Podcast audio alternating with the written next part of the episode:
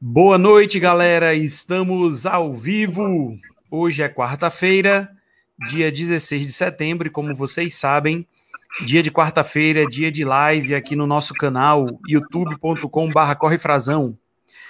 E hoje nós temos como convidado um fisioterapeuta da área esportiva, o que é muito interessante né, para a gente que gosta de correr e da galera que gosta de praticar atividade física de um modo geral, para a gente entender algumas coisas, porque a gente se lesiona tanto, o que é necessário para a gente evitar algumas lesões, tendo lesão, o que fazer para fazer um retorno rápido e o principal, como a gente evitar ficar de molho, porque eu estou de molho e tá sendo ruim, meu irmão. Eu queria estar tá correndo pelo meio do mundo. Então, vou passar aqui a palavra para o Nunes para ele se apresentar. Diga aí, José Nunes, quem é o José Nunes?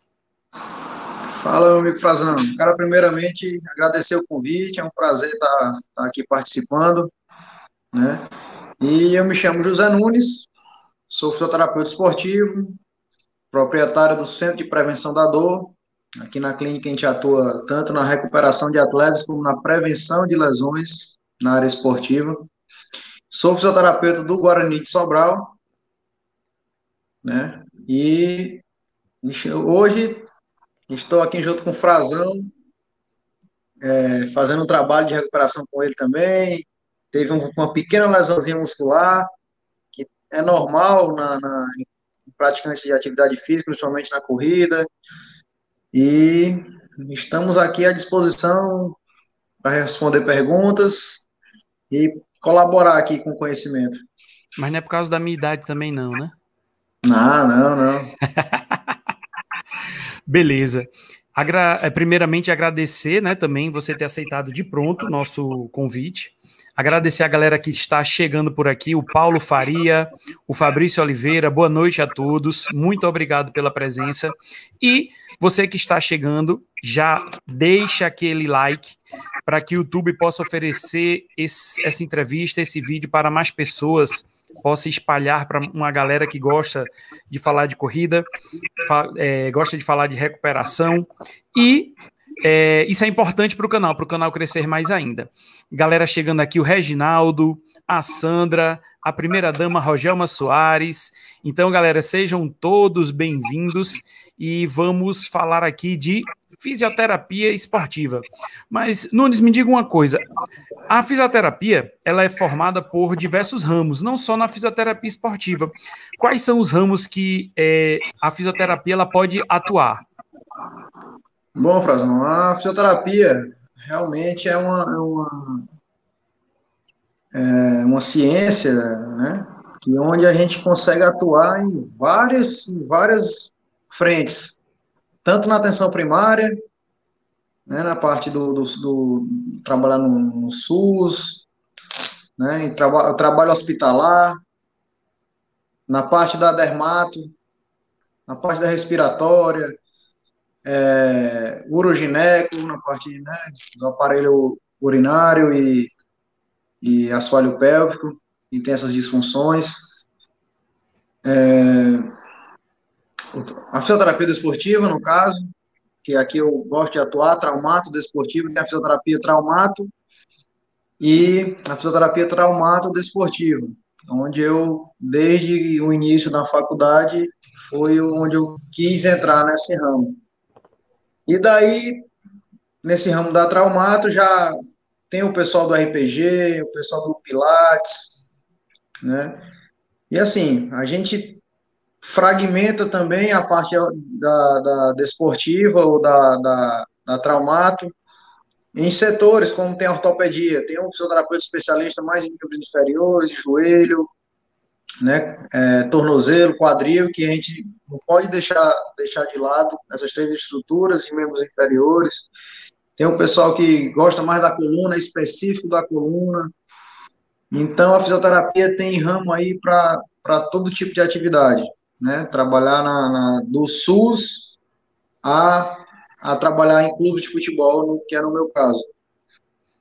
Beleza. Agora, é, você atuando na área esportiva, é, estando num clube de futebol, termina que você tem que entender de várias várias partes do corpo, não só os membros inferiores, não é?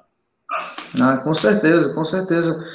No, no esporte em geral, existem várias disfunções que às vezes pode, pode ser uma disfunção vindo do, do, de uma pisada, vindo de, uma, de um quadril, né, do ilíaco, mais anteriorizado, posteriorizado, é, alguns distúrbios na coluna, a pessoa com, com a escoliose severa. Então, tudo isso é, a gente tem que entender e saber para poder tratar uma lesão ou prevenir uma lesão. Às vezes, um problema no pé, a gente pensa que não tem nada a ver, mas pode ser que a pessoa, pelo problema do pé da pisada, mais para dentro ou mais para fora, tenha uma dor no ombro. Porque você pisando para dentro, por, por exemplo, o joelho vai para dentro também, o quadril acaba que entra um pouco, e você puxa o seu ilíaco para baixo. Então, acaba que o grande dorsal é um músculo que ele está inserido lá na crista ilíaca posterior, sobe e ele, a inserção dele é no ombro. Então, acaba que ele joga seu ombro para dentro você pode ter uma dor no ombro decorrente de uma pisada é, é, para dentro. Então, a gente precisa entender o corpo como, como um todo, não, não é o, o, joelho. O cara tá com problema no joelho, a gente, às vezes a gente não trata nem tanto o joelho, vai tratar estruturas próximas, ou de cima ou de baixo, para a gente poder realmente tratar a lesão, né? A gente tem que procurar o que que causa, o que que causou essa lesão. Quando não é traumática, né? Às vezes, quando é trauma direto, então aí é, tem que realmente tratar a inflamação naquele local e tudo, mas quando não é, é tá correndo, sentiu uma dor no joelho, então a gente tem que investigar todos os, os todas as vertentes que pode estar gerando essa, essa sobrecarga, essa dor. No caso é, específico para corredores, quais são as principais, ou melhor, não as principais, mas quais são os casos que é, você pega mais para fazer uma recuperação, é, articulação, é musculatura, o que é que chega mais na clínica? O que, o que chega mais a mim de lesões de corredores são as famosas canelites, as tendinites de, de tendão patelar, as tendinites da banda iliotibial, né, que é a síndrome do, do, do, do corredor, é, fascite plantar tem demais. E quando a gente vai investigando o, o que está gerando essa, essa lesão, uma delas que é bem fácil, que é fator de risco para quase todas essas, é um, simplesmente a pessoa, o atleta, tem uma dificuldade de dorsiflexão do pé que é essa mobilidade, puxar a ponta do pé para cima, né? A gente vai investigar, vai avaliar, fatalmente essa pessoa tem uma baixa mobilidade, que isso interfere totalmente na marcha e na sobrecarga das articulações e tendões. O que vai acarretar um tendão mais rígido? Com certeza tendão mais rígido e mais tensionado, e já aí vai gerar uma inflamação, daí é onde vem as tendinites, né? As ites que, da vida que a gente tem. E que tipos, é, o que é que a fisioterapia hoje em dia ela tem que auxilia na recuperação do, do atleta de modo geral? Hoje, a gente tem muita tecnologia, tem muito aparelho, tem muita coisa que a gente pode utilizar para a gente recuperar um atleta. Pós-treino, né? Tem, tem, tem o que a gente fazer para pré-treino, para ativação muscular. Então, assim, a gente usa, tem vários é, equipamentos, né, acessórios para o recovery, né, que é a recuperação, pós-competição, pós pós-treino. A gente usa calça pneumática para ajudar na recuperação. O Frazão até utilizou na semana, gostou do. do e é bom. É bom demais. E ela ajuda a circulação, ajuda no relaxamento muscular, ajuda no, no, na drenagem daquele ácido lático que fica aquela dor muscular tardia de, de uma pós-competição.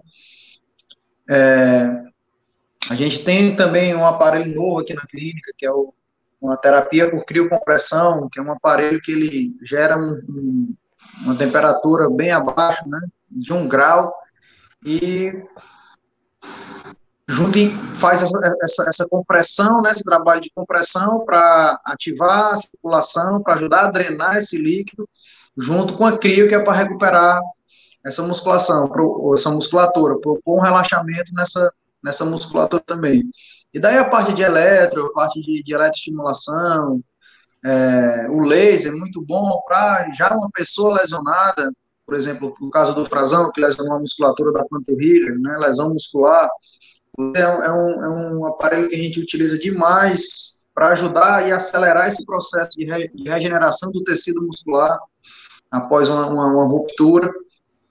É, enfim, e a parte de terapia manual, que é onde, é onde eu gosto de atuar, onde eu mais gosto de fazer e onde os pacientes sofrem com isso.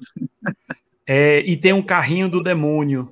É, tem um negocinho aqui que a gente usa aqui para o pessoal chora. Onde, é onde o filho chora, a mãe não vê, né? É, mas é, esse, essa terapia manual, aqueles benditos apertos que tu fizeste na última sessão, aquele carrinho, qual é o objetivo daquilo?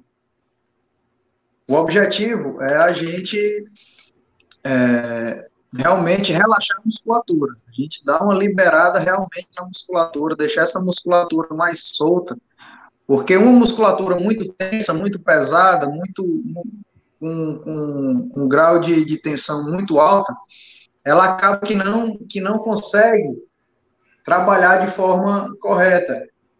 a gente tem a fibra de actina e a fibra de miosina, que são as fibras musculares que as fibras musculares, e elas trabalham dessa forma. Então, quando a musculatura está muito presa, muito embolada, acaba que ela está presa lá na musculatura também, ela não consegue desenvolver, ela não consegue ter a ação de contração muscular corretamente. E isso acaba sobrecarregando lá na ponta os tendões. Fica forçando, fica forçando. O que, que pode acontecer? Pode acontecer de romper a musculatura, pode acontecer dessa musculatura embolar, que é a chamada contratura, né? Ela embola e fica presa, e com isso a pessoa não, não, não utiliza de, desses artifícios de terapia manual para liberar, para fazer todo esse trabalho de recuperação. Acaba que o tendãozinho lá na ponta, ele vai sofrer sofrer a consequência, porque ele não tem tanta elasticidade, ele não tem o poder de contração, ele é uma, uma, uma fibra mais rígida. Então, acaba que, que na ponta, né, é onde liga o músculo ao osso, é o tendão, acaba que essa estrutura ela vai ficar mais sobrecarregada e vai gerar dores, né? Então a gente e... é importante demais para o atleta estar sempre fazendo esse trabalho. Tem deu um, uma dor, seja na panturrilha como a minha, na coxa, parte anterior, parte posterior, nas costas, falando em músculos. É correto apertar o local? Que a gente vê muito, não, tem que fazer uma liberação, tem que apertar o chamado ponto gatilho, que é para aquele nó que está ali na musculatura soltar. Isso é verdade ou é mito? Não dá para a gente mexer naquele local nas primeiras, nos primeiros momentos, nas primeiras horas da lesão? Assim, tudo tem que ser analisado e cada caso é um caso. Vamos ver, vamos, vamos, vamos deixar aqui alguns exemplos. É, do, do seu caso, que você teve um estiramento muscular, você rompeu fibra.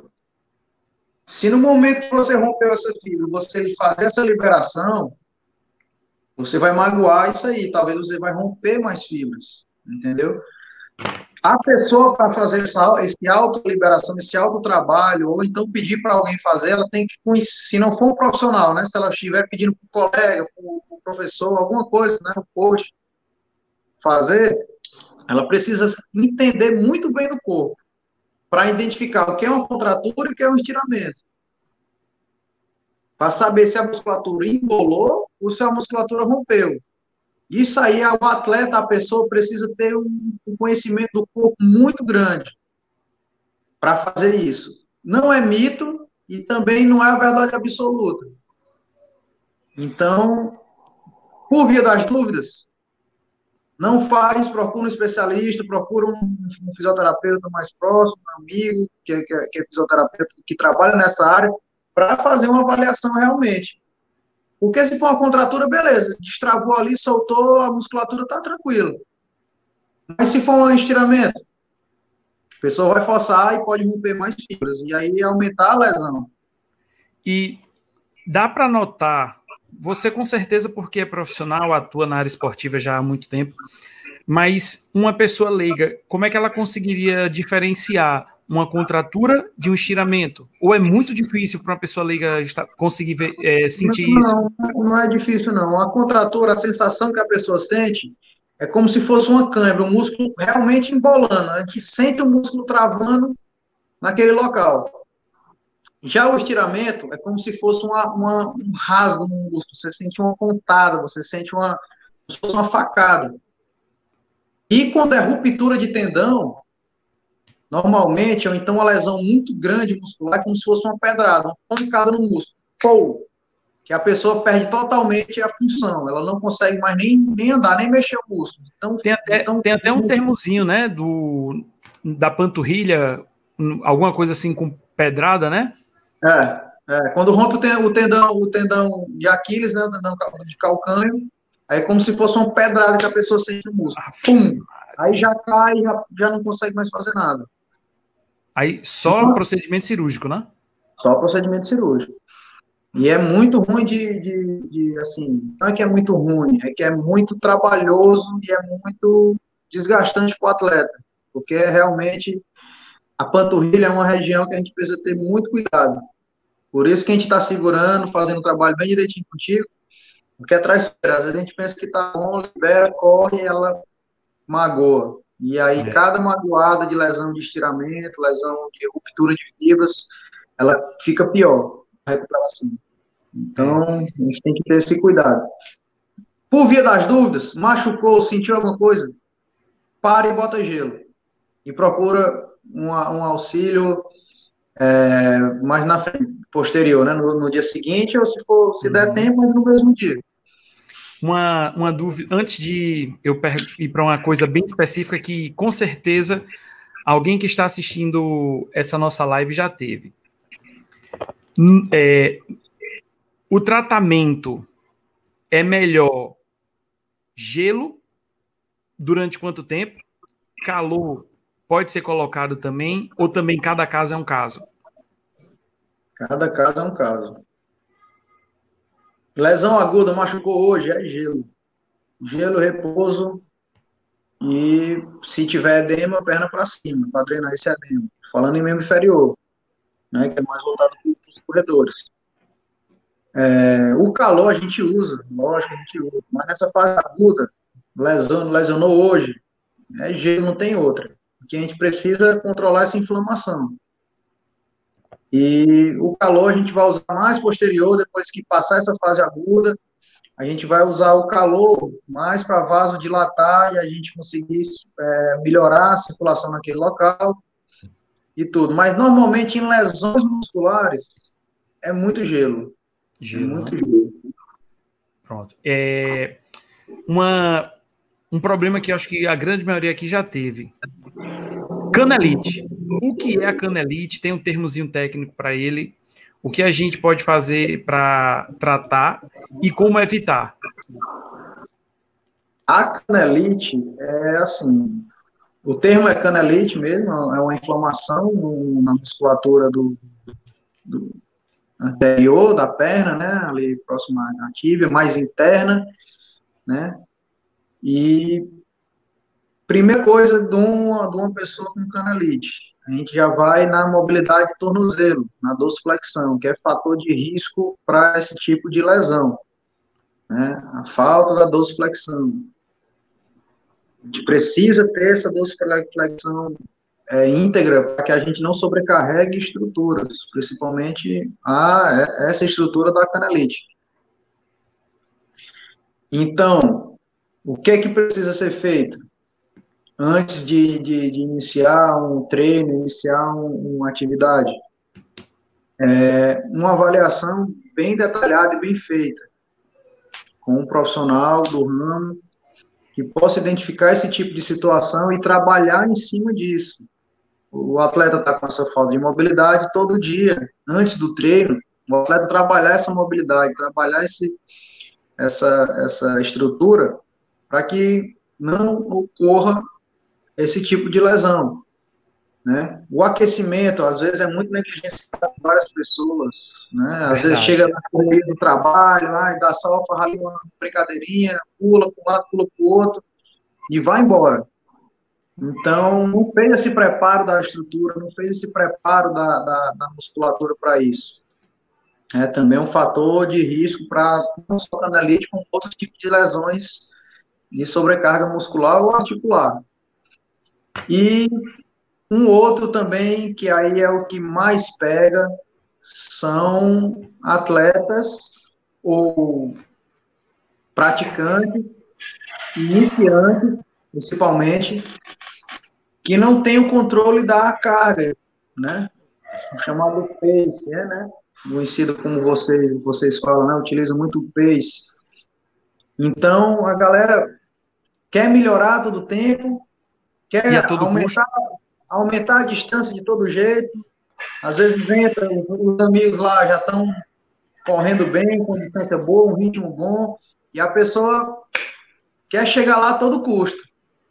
Então, o maior índice de lesão é a sobrecarga. Principalmente de, de, de volume de treino, de intensidade de treino, que a pessoa está adaptada a isso. A gente precisa respeitar o nosso corpo.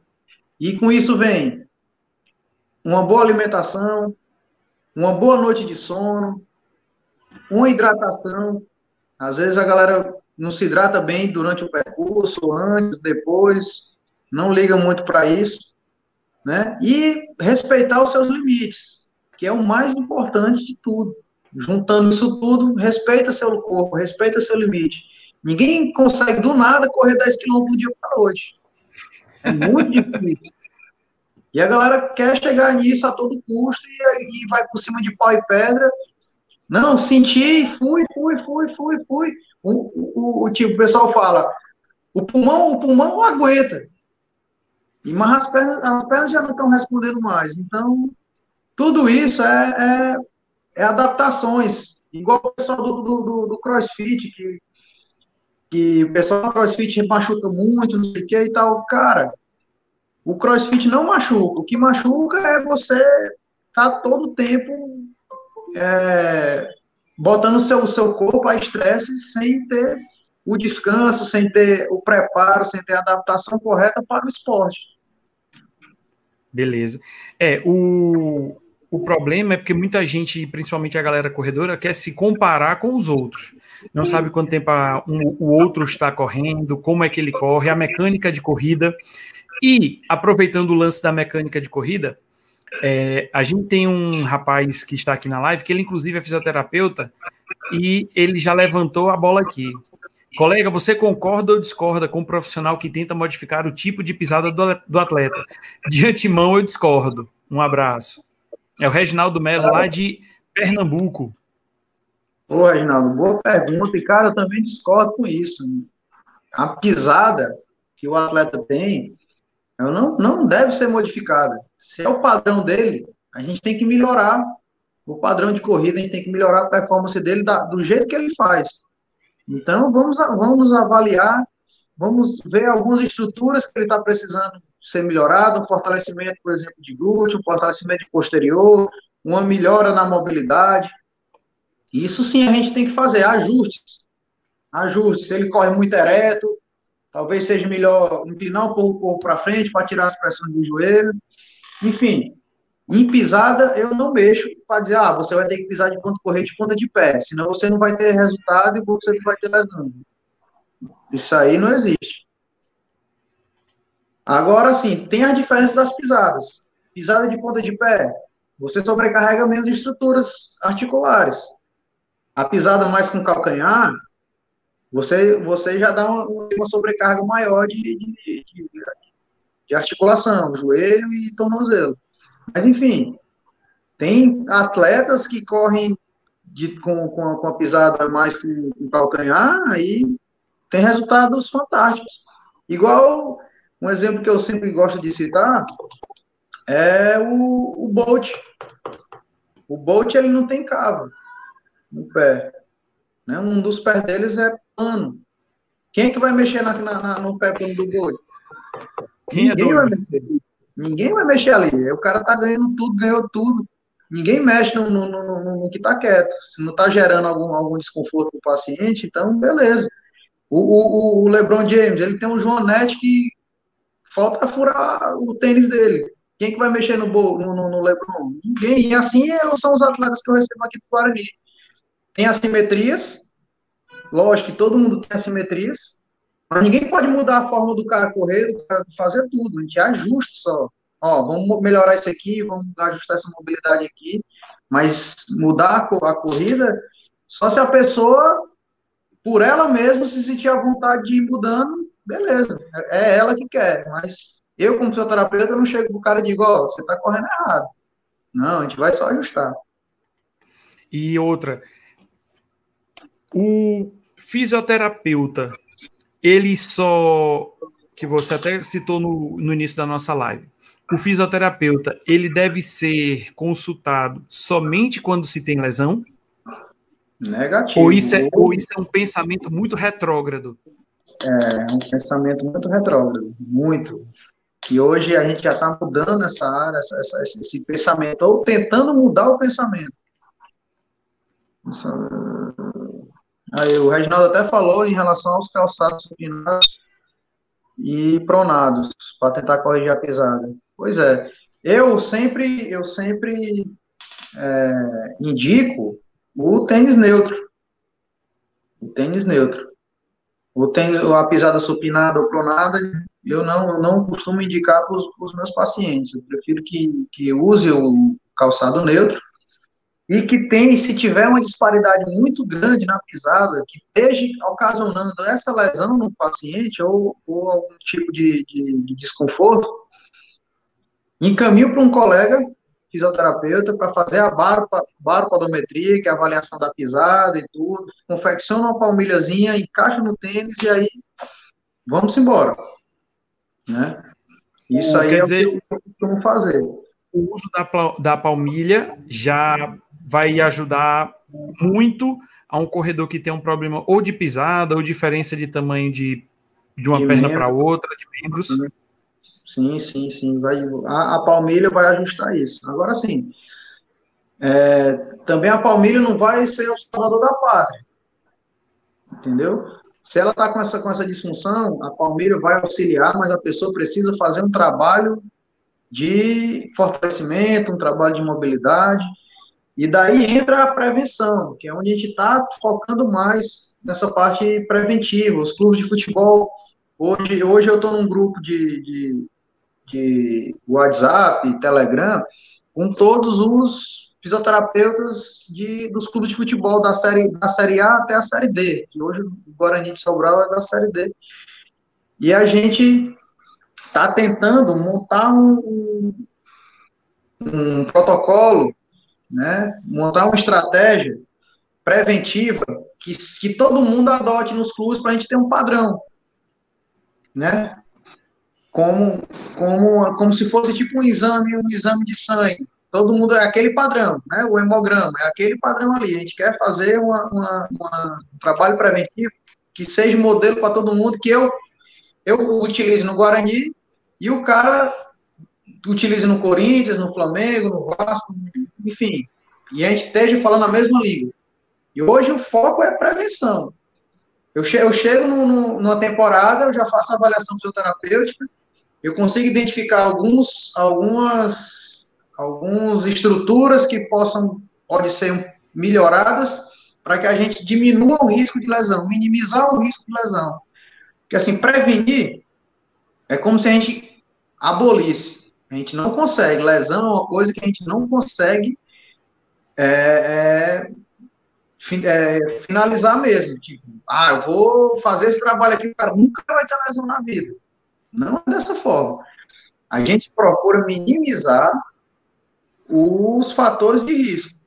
Né? Então, com isso, a gente faz uma avaliação bem detalhada, bem complexa, para identificar assimetrias muito grandes que possam interferir no, no rendimento do atleta, por exemplo, no futebol.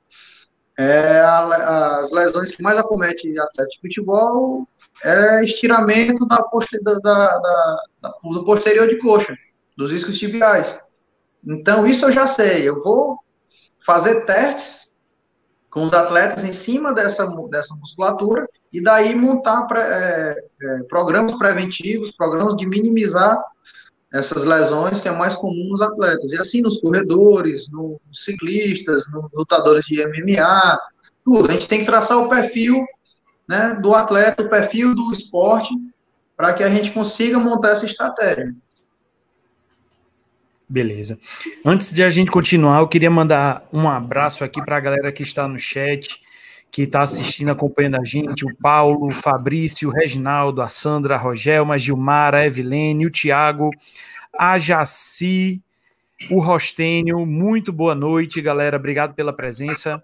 Quem ainda não deixou o seu like, por favor, deixa o seu like para que o YouTube possa oferecer essa live para mais pessoas. É importantíssimo para a divulgação do canal. Aí, aproveitando aqui o nosso chat, o Rostênio também tem uma pergunta. Essas pomadas chamadas canela de velho, entre outras, funcionam realmente? Cara, assim, é muito, muito pessoal isso aí. Né? Todo mundo, depende muito de cada um. Tem gente que acredita, né? E utiliza. Realmente tem uma função, tem várias substâncias nela, tem vários químicos e, e pode funcionar. Mas não é a salvação da pátria. Tá com dor, botou e ficou bom. Não é assim. Pode auxiliar. Foi coincidência. É, pode, pode, pode auxiliar na, na, no tratamento, alguma coisa do tipo, mas usar ela, somente ela, não, não vejo tanta, tanta eficácia, não. E é, o Nunes, como é que um atleta ele pode prevenir uma determinada lesão? Tem como, é, através de uma avaliação, saber uma predisposição que um paciente tenha? Sim, sim. A gente, a gente consegue, consegue identificar alguns padrões acima do, do, do, do normal. Por exemplo, um valo dinâmico de joelho. Um atleta que tem esse, esse joelho que entra bastante.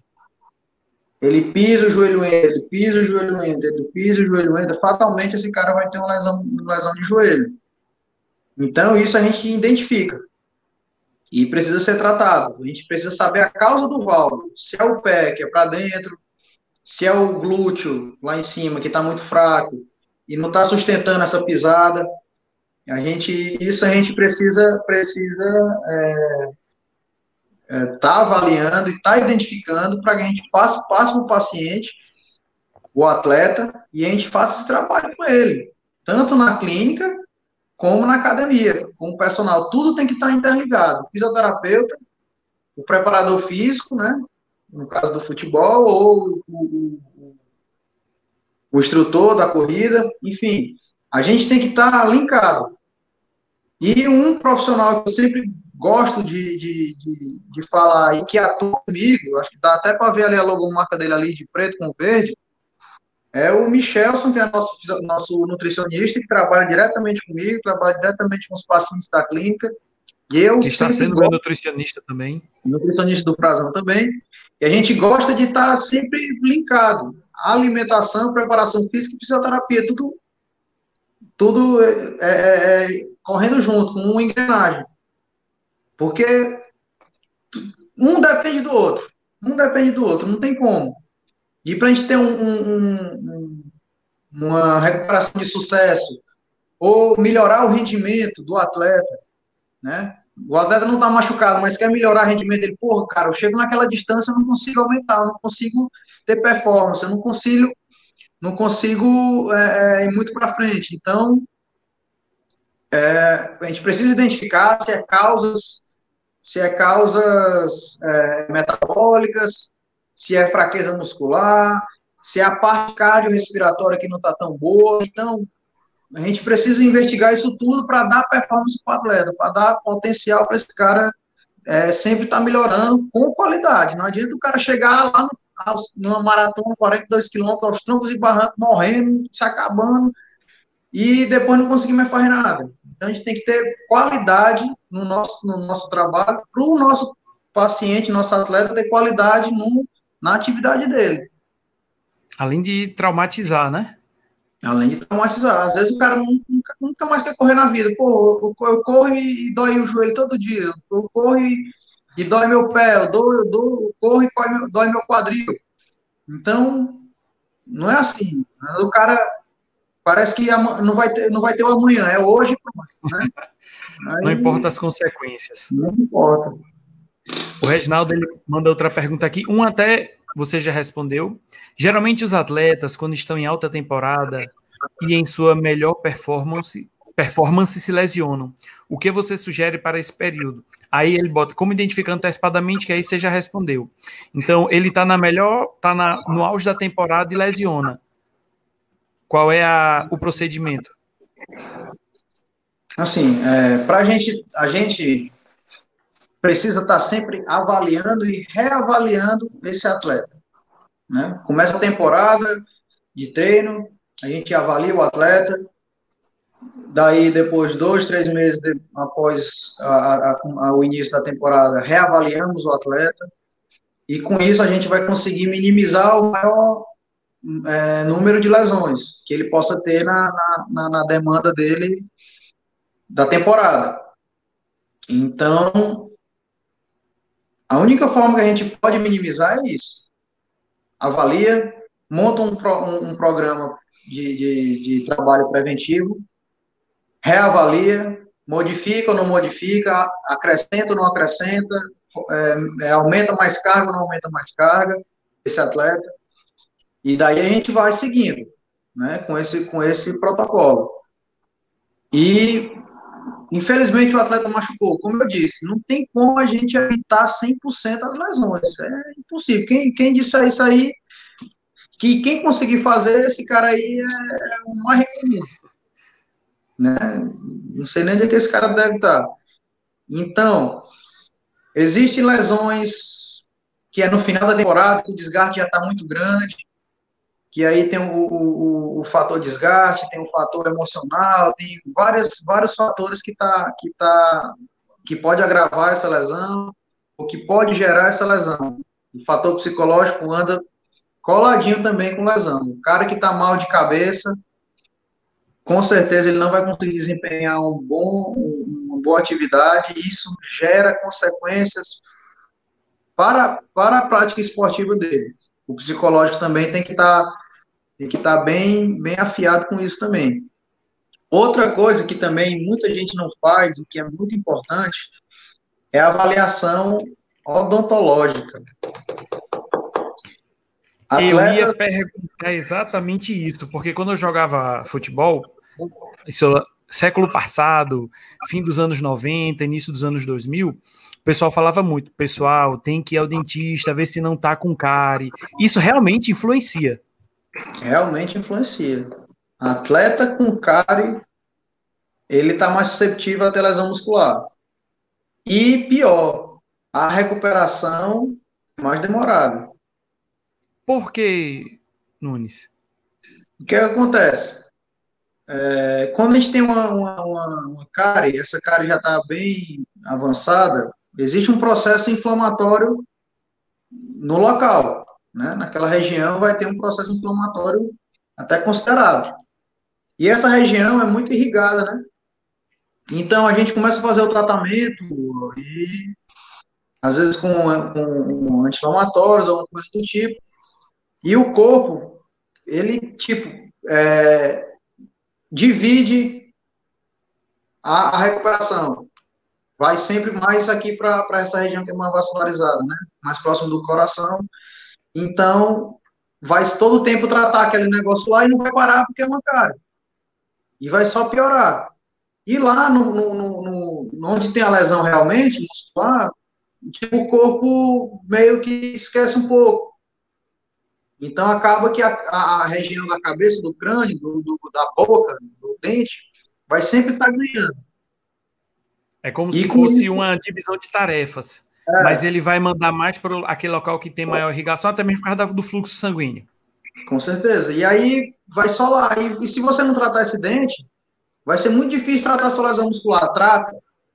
Às vezes trata. Mas é mais complicado. O tempo é mais prolongado de, de recuperação. Então, até isso influencia. Como o nosso corpo, ele, ele, ele tem que ser tratado como um todo. Não adianta a gente tratar só lá sem esquecer a parte, a parte psicológica, né? a parte é, da, da, da, da saúde bucal, a parte alimentar, tudo. Tudo tem que estar ligado, tudo bonitinho, para que essa pessoa, esse atleta, tenha rendimento. Então, galera, vocês estão vendo, né? Amanhã já bora marcar consulta com dentista para olhar os dentes, fazer uma revisão, porque uma simples cárie pode influenciar na tua musculatura, tu tem uma distensão e aí parar por um tempo que você não queira, né? Muito, muito interessante. A pergunta que eu ia fazer, aí ó, o Thiago até coloca. Nunca eu imaginaria que a cárie, influen que cárie influencia na lesão muscular. Listerine me patrocina. É. Time, a, gente fala, a gente fala do, do, dos times grandes, dos times grandes, né? do que jogam a Série A, a gente acompanha sempre no, no, no, YouTube, nas, nas redes sociais dos clubes, sempre no começo de temporada tem avaliação odontológica. Não tem outra. É protocolo, tem que fazer. É, tá vendo, pessoal? Vamos lá procurar dentistas já amanhã. O Fabrício também faz uma pergunta aqui, Nunes.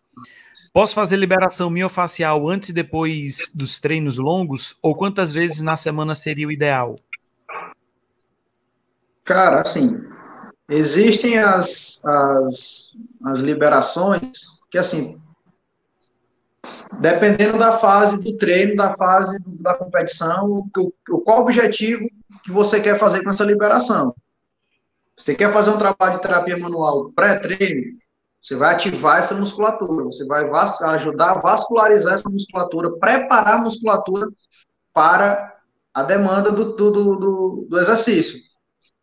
Por exemplo, é, tá a véspera de uma, de uma corrida, antes ali, 20 minutinhos, antes de aquecer, faz o trabalho de ativação muscular ali com, com, com terapia manual, a gente ativa, aumenta a vascularização naquele, naquele tecido, pode fazer um trabalhozinho com mini band, né, para ativar essa, essa, essa musculatura, preparar a musculatura, vai para o aquecimento e depois vai para o treino, ou vai para o jogo, ou vai para a corrida. É dessa forma. Pós-treino ou pós-jogo, a gente já faz uma parte mais regenerativa, de recuperação, né, uma massagem não tão profunda, mas para a gente é, conseguir drenar essa, essa, esse ácido lático, drenar essa, esses metabólicos que nosso corpo produz durante uma atividade física, uma atividade de alta intensidade.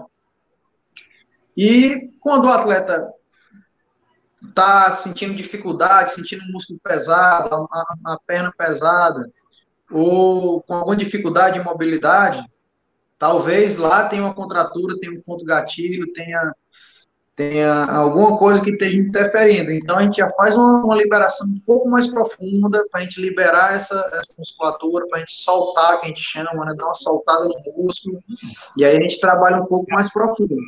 Então, cada caso é um caso, depende muito. É, pode fazer todo dia? Pode, mas depende de como vai ser feito. Você fazer uma liberação profunda todo dia no seu músculo, você vai machucar seu músculo. Né? Então, para explicar um pouco o que é que a gente faz numa, numa, numa contratura, por exemplo, a musculatura está presa. A gente vai, vai fazer essa liberação profunda em função de quê? Inflamar a musculatura para aumentar a vascularização naquela musculatura e o corpo da gente fazer alto, o alto reparo daquela, daquela região. Depois que a gente faz isso, a gente precisa fazer um trabalho de realinhamento das fibras, que as fibras vão estar tudo emboladas. A gente vai quebrar isso tudo, essas aderências, vai quebrar. Isso a gente inflama, aumenta a vascularização, o corpo entende que precisa ser reparado aquele local, e aí a gente faz um trabalho de realinhamento. como é que é feito esse trabalho de realinhamento? Com fortalecimento, com ativação muscular, com algumas técnicas que a gente usa para ajudar a liberar esse músculo. E depois o músculo está lá, soltinho e pronto para realizar a atividade. Então, depende. Me diga uma coisa, assim como tem a discussão se bolacha é biscoito e biscoito é bolacha, antes de treinar, antes de fazer atividade física, principalmente o nosso foco aqui que é corrida, alongar ou aquecer? Aquecer. Eu prefiro, Não, eu, nem... prefiro, eu prefiro aquecer ou um alongamento ativo. Tipo, fazendo, fazendo um trabalho de mobilidade e um alongamento ao mesmo tempo, dentro do aquecimento. Entendi. Não adianta o cara passar horas e horas ali alongando, puxa, puxa, puxa, puxa, puxa, que não vai ser bom. E assim, antes, alonga antes, alonga depois, isso é muito pessoal. Tem atleta que gosta, tem atleta que não gosta. Eu, particularmente, eu não faço esse tipo de atividade, a não ser que o cara seja muito encurtado ao extremo de não conseguir correr porque é encurtado, que é muito difícil. A pessoa, chegar, a pessoa chegar ao ponto de não conseguir esticar o joelho. Mas a pessoa consegue esticar o joelho, fazer, fazer tudo direitinho, não vejo por que tá lá duas horas puxando a perna para um lado, puxando a perna para o outro. Se mais a pessoa se sente bem, beleza, tranquilo. Mas se não, só o aquecimento e uma mobilizaçãozinha é, ativa já resolve o problema.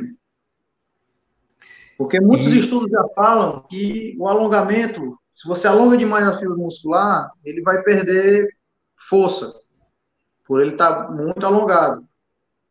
Então, muita gente fala que não é bom alongar antes, muitos estudos falam, muito, alguns estudos falam também que é bom, mas eu, na prática é, é, esportiva, junto ao clube de futebol, junto aos meus atletas da clínica, eu dificilmente eu faço esse trabalho de, de, de alongamento. Eu preciso, prefiro ativar a musculatura, preparar a musculatura para receber essa demanda. Beleza. Que é, muito se tem, é, se discute, né? Se é se pode alongar, se não pode. A ideia é fazer então um aquecimento com o alongamento ativo, a mobilidade para preparar até até mesmo para deixar a musculatura já ali no ponto de receber aquela carga, seja na musculação, seja crossfit, seja corrida, seja no jogo de futebol, né? Com certeza. Isso, isso é o que a gente faz, isso é que os clubes de futebol de primeira de primeira divisão fazem, os clubes europeus fazem. É, os atletas de alta performance fazem. É, o Reginaldo bota até aqui: alongamento é diário, na hora de correr é aquecimento. Isso aí. Então, mais uma vez, eu queria agradecer aqui a galera que está presente na nossa live, que está aqui ativa no chat, como o Reginaldo, chegou o Bruno, lá de Recife, do Bora Correr, galera. Valeu pela presença de todos, a Thelma, o Thiago, o Fabrício, quem ainda não deixou o like, deixa aquele like aqui na nossa live, aquele like maroto, para que o YouTube possa distribuir essa live para mais gente. E isso é importante para o crescimento do nosso canal. Então não esqueça de deixar o seu like. Se ainda não for inscrito, se inscreva. Se se inscreveu, não esqueça de ativar o sininho, o sininho das notificações. Sempre que subir um vídeo, você vai ser avisado. Quando começarem as lives, você também vai ser avisado. Nunes, no dia que eu fui aí, é, antes de a gente começar a fazer o tratamento, a gente passou quase uma hora fazendo uma avaliação. O que é aquela avaliação? Qual a importância daquela avaliação no procedimento, seja no tratamento ou seja é, para identific identificar algum problema que o atleta pode ter? É, a importância desse tempo todo que a gente tem numa avaliação é eu tentar juntar o máximo de informação que eu posso para me montar o programa do atleta, tanto de recuperação como de prevenção, né? Trabalho de, de, minimizar lesões. Então, eu prefiro, eu preciso trabalhar o atleta com uma avaliação funcional, uma avaliação dinâmica, que hoje em dia a avaliação estática do, do, da pessoa parada ali, de braço de, de, na posição ortostática, né? É, já não se faz mais. Eu já não costumo fazer essa avaliação, o cara parado ali. Ninguém faz nada parado. Ninguém, né? Como é que eu vou uma, tirar uma conclusão do ator, de uma pessoa parada, e quando ela corre, ela anda, é totalmente diferente. A gente vê a pessoa em pezinha bonitinha, pô, não tem nada. Mas bota para andar, bota para correr. Não precisa, precisa andar, não. Aquele, um bocado de coisa que tu fez comigo, acho que eu não fiquei nenhum em pé. Todo que tu mandava eu fazer, eu caía. Pois é, aí a gente vai, vai ver equilíbrio, vamos ver é, é, a parte postural de como é que está a região do, do, do core, abdômen, né? É, a, a propriocepção, como o atleta, o atleta tem essa percepção de, de, de algum solo irregular, né, que na corrida de rua não tem como, a gente não corre num plano, a gente sempre corre em, superfícies toda irregular, subida, descida, calçada, buraco, enfim. A gente tem que, tem que, até isso a gente precisa ter preocupação com o atleta, para ele ter esse poder de percepção, essa própria percepção da, da, das articulações, tudo, tudo em dia, para que evite algum tipo de lesão. Né?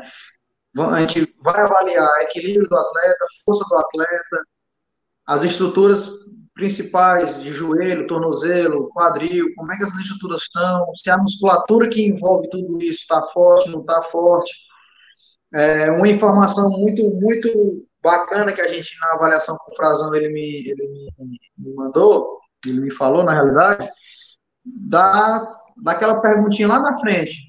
Muda, muda a pisada, não muda a pisada? O Frazão, nesse período de, de, de pandemia, ele adquiriu uma esteira e com isso a esteira proporcionou ele a essa pequena mudança na, na pisada. Ele pisava de uma forma mais de calcanhar, ele começou a mudar a pisada dele mais para a ponta do pé, de meio de, de médio pé para a ponta do pé.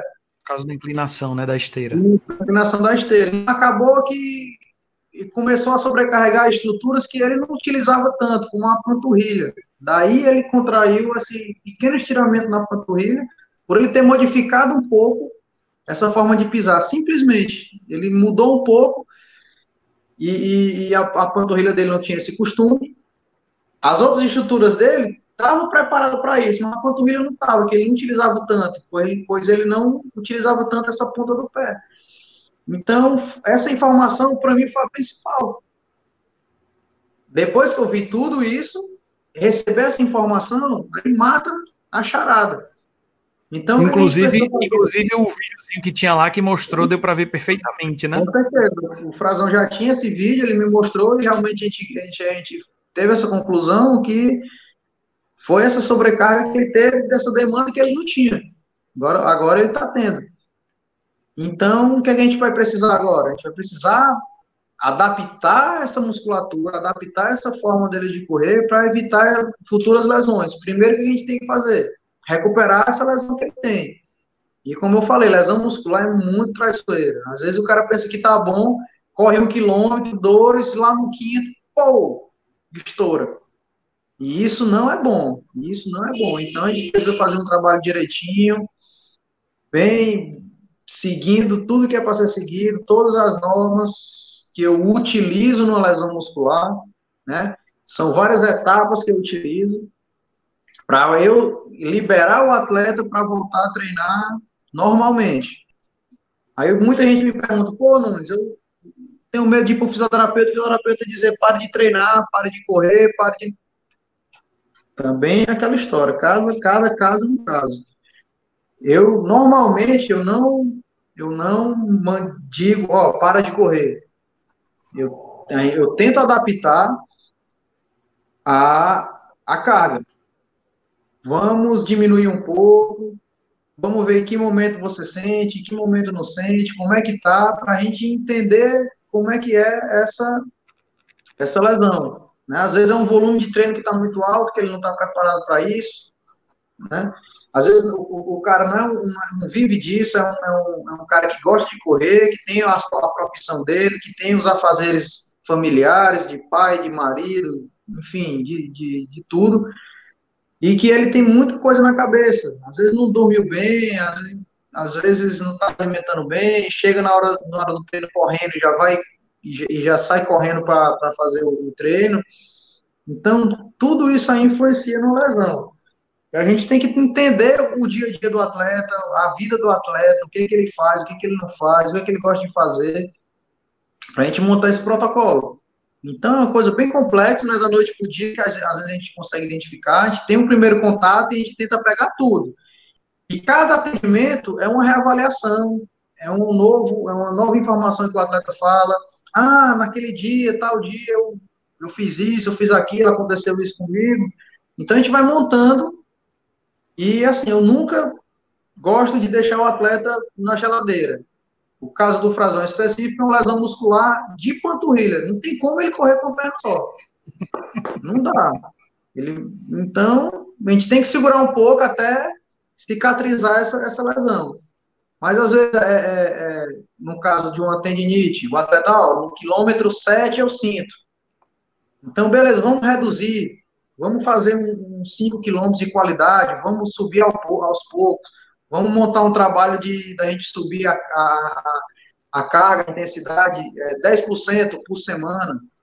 Então, a gente vai montando essas estratégias e tratando na clínica, né? Fazendo um trabalho de, de anti-inflamatório, trabalho de fortalecimento, trabalho de mobilidade, tudo isso para que o atleta consiga ter essa, esse rendimento bom.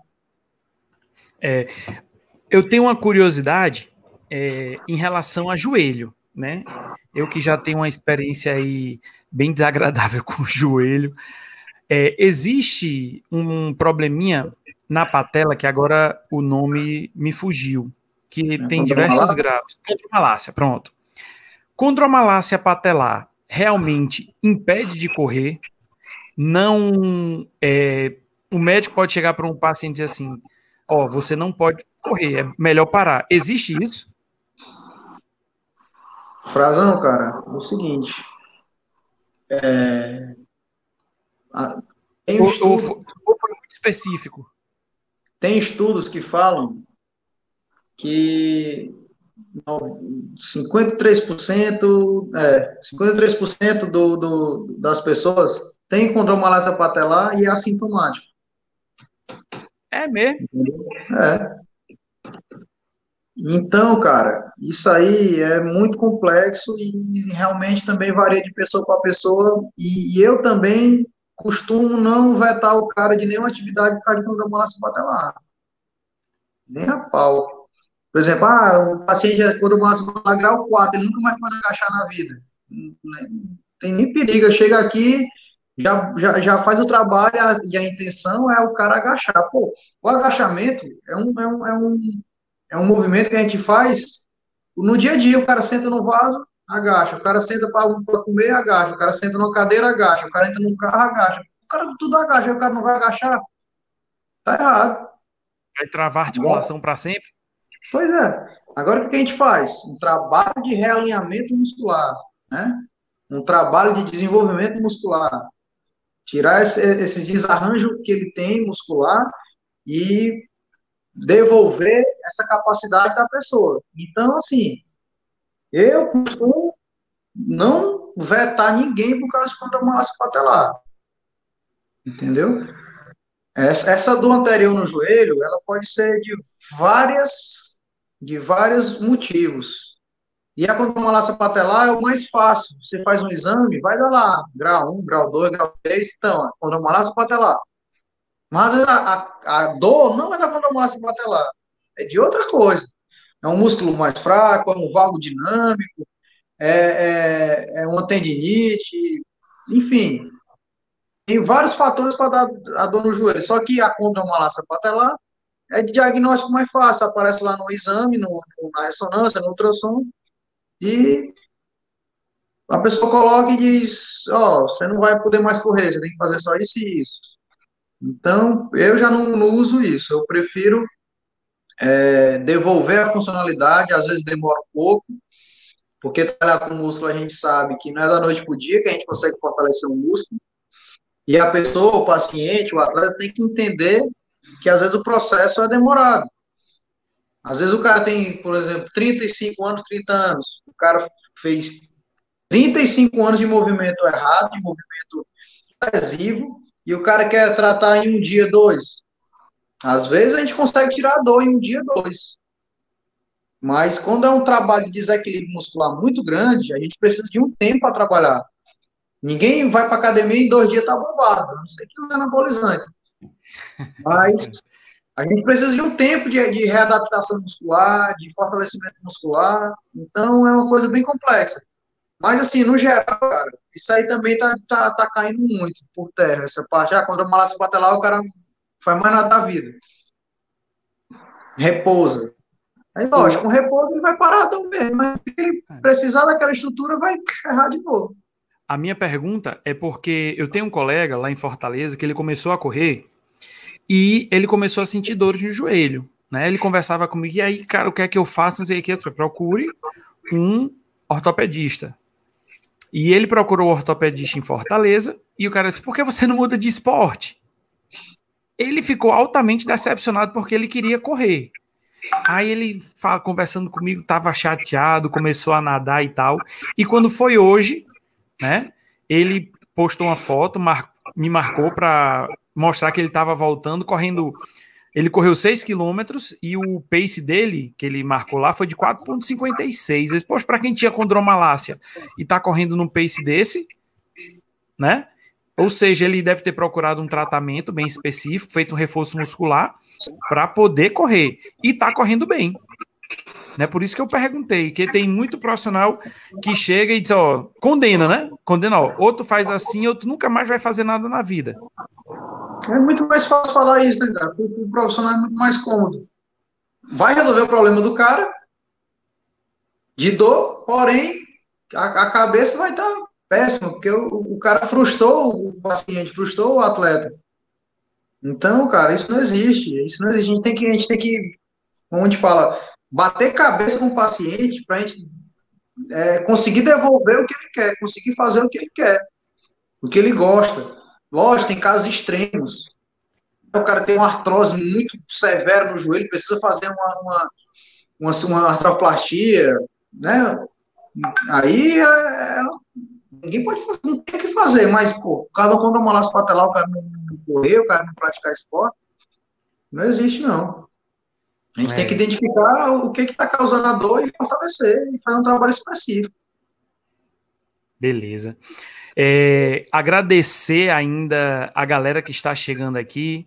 Nós temos a Wilza, nós temos aqui marcando presença lá de Recife também o Rodrigo, do Race Bros.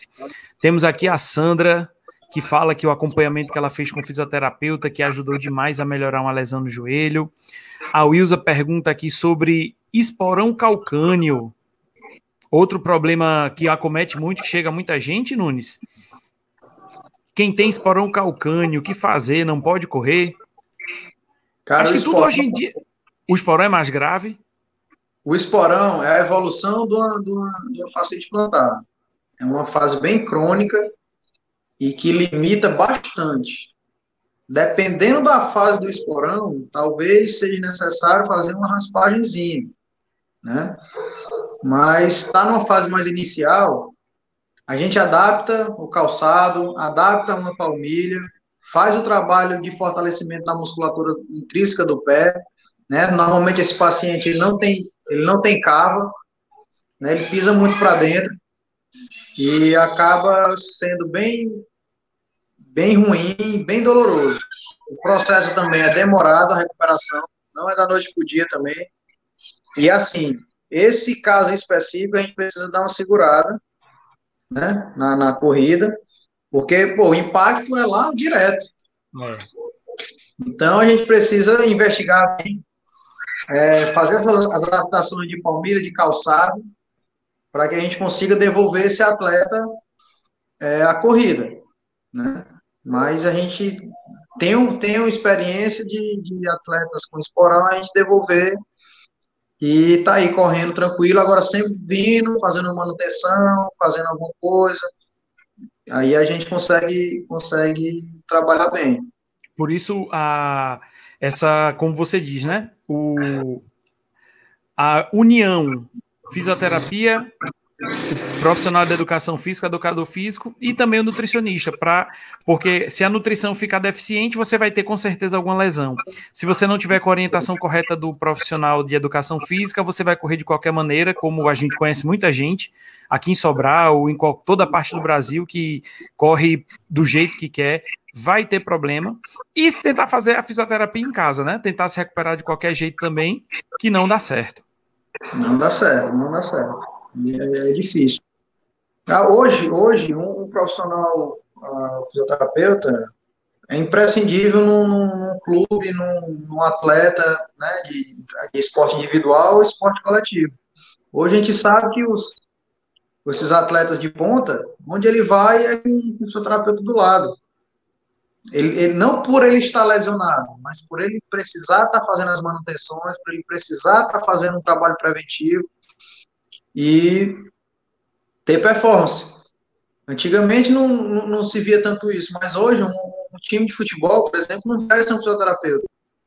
Não tem como, os caras não, não conseguem desenvolver um bom, ter uma boa performance sem ter um fisioterapeuta por perto. Lógico que todas as outras áreas é, é interessante, mas a gente que tem um contato com o atleta, a gente que, tem, que, que, pega no atleta, a gente que sente o atleta, a gente que faz todo esse trabalho com o atleta, eles, eles praticamente exigem que o fisioterapeuta viaje, né? né? né? Nessas viagens mais longas e qualquer, qualquer, qualquer jogo que se faça. Então, se o atleta profissional que vive disso, ele necessita de, uma, de, uma, de, uma, no acompanhamento desse, a gente que é, que é, que é um atleta de rua, atleta de final de semana, atleta que, o cara que gosta de correr, não vai precisar? Lógico que vai. Tanto como o Frazão falou, desses, de, principalmente desses três profissionais, educador físico, fisioterapeuta e nutricionista. Então não tem como ter performance sem estar aí com isso tudo, tudo alinhado. A alimentação é importante demais nesse processo. Tem gente que, que, que come qualquer coisa e vai correr, o cara não tem rendimento. Às vezes o cara tem um problema estomacal, porque comeu coisa pesada antes do treino, o cara não consegue desenvolver, o cara está empachado, o cara, o cara não come é, é, alimentos industrializados, que é pró-inflamatórios, ajuda a inflamar mais o corpo. O cara já está cheio de gordura e bota mais alimentos é, é, pró-inflamatórios no corpo e o rendimento do cara vai cair. Se ele tem uma, uma, possível lesão, vai aumentar a lesão. Só pelo simples fato da pessoa não se alimentar bem. Então, tudo tem que estar junto. Beleza. Galera, eu sei que a live está boa, tem muitas perguntas ainda aqui, né? Mas é, a dor do parto é grande, mas a gente tem que ir encerrando. O nosso amigo Nunes já está aqui já nove e meia da noite, depois de ter atendido seu último paciente. Queria agradecer demais a sua presença aqui, Nunes. Dar o meu bom dia, boa tarde, boa noite à galera que vai ouvir, que está ouvindo essa live agora no podcast. E também queria que você fizesse aí suas considerações finais. Bom, primeiro de tudo, é, é só agradecer o convite. É, eu gosto muito de estar com essa, essa, interação, tirando dúvidas do pessoal, né? Tá compartilhando conhecimento. Às vezes a gente fala uma coisa que pode até estar tá mudando o treino de uma pessoa, ele procurar né, uma orientação com alguém, tentar melhorar alguma coisa. Né? Isso, isso é gratificante para mim. Né? Conseguir mudar um pouco a, a mentalidade da pessoa. É, e com isso ela ter essa, essa performance e depois ela chegar para mim e agradecer. Pô, cara, isso, consegui correr, consegui ter, ter rendimento, consegui consegui ter, finalizar a minha prova, consegui fazer meu, meu, meu objetivo, que o Frazão tem um objetivo bem ousado aí, que a gente vai vai estar tá junto nesse, nesse, nesse objetivo dele, para a gente conseguir, todo mundo junto, né, chegar ao que ele quer. Então, é só agradecimento, a gratidão por todo mundo, pessoal que aguardou até agora, né? Ouviu a live aí, viu tudo que a gente tem, que a gente falou.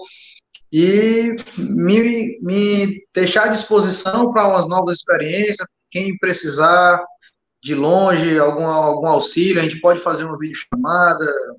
Se algum, algum donos de canais aí que o Frazão até comentou também, precisar da, da de mim para alguma coisa, a gente está à disposição. Aqui, acima de tudo, eu quero ajudar, eu quero repassar conhecimento, eu quero que, que de alguma forma eu consiga melhorar alguma coisa de vocês. Nunes, e para quem mora aqui em Sobral, como é que pode, é, onde é que pode lhe encontrar? Vendo aí o peixe? Cara, aqui o Centro de Prevenção da Dor fica localizado na Rua Menino Deus. Né, o número é 433. É bem fácil aqui no centro de Sobral. Em frente à Sobralnet, em frente ao Santaninha. É bem fácil de achar. E o contato é o DDD 88. O, o número é o 9671-5200. E tem o Instagram, que é J Nunes, é, underline físio, e aí pode chamar no direct, pode chamar no WhatsApp, que eu estou aqui à disposição para ajudar, para compartilhar e fazer esse trabalho preventivo, fazer esse trabalho de recuperação de lesão, que a gente conseguir juntos, né, todos os nossos objetivos. Que o objetivo do, do cliente, do paciente, é meu objetivo também.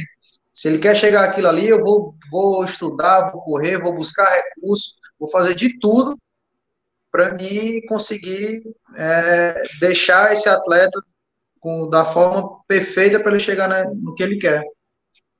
Beleza. Pois, galera, muito obrigado pela presença de vocês. Nunes, mais uma vez, muito obrigado.